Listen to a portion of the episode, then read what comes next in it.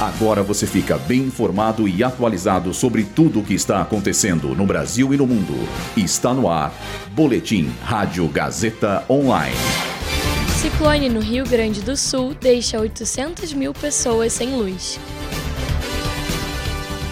Tarcísio planeja criar programa de escolas cívico-militares em São Paulo. Lula sanciona a lei com novas regras do Minha Casa Minha Vida.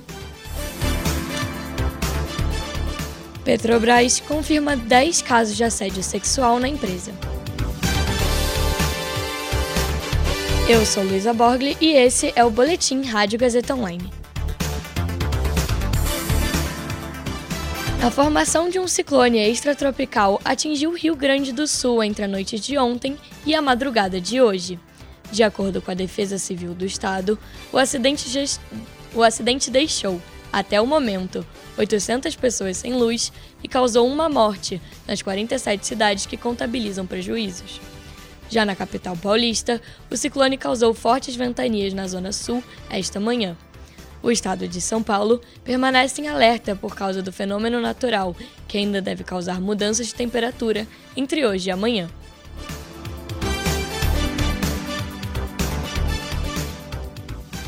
Ainda em São Paulo, o governador Tarcísio de Freitas afirmou que vai criar um programa de escolas cívico-militares no estado. A decisão ocorreu no mesmo dia em que o presidente Lula anunciou o encerramento do Programa Nacional das Escolas Cívico-Militares, criado no governo Bolsonaro.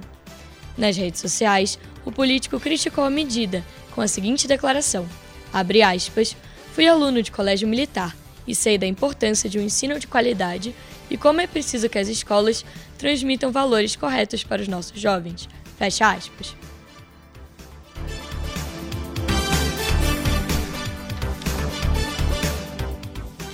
O presidente Lula sancionou a lei do novo Minha Casa Minha Vida, programa de moradia popular do governo federal.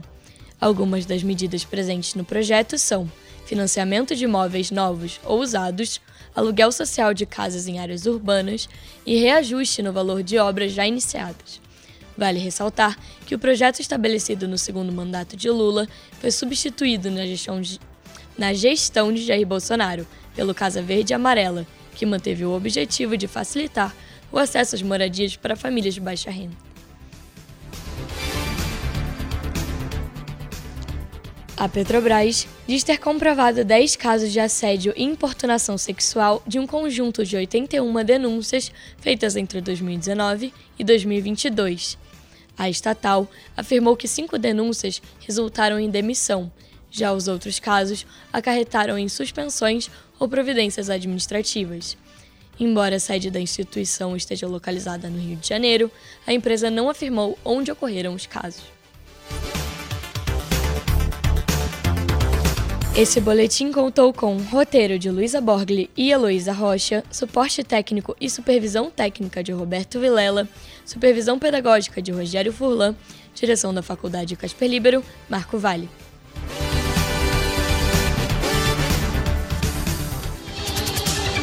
Boletim Rádio Gazeta Online. Rádio Gazeta Online. Você conectado.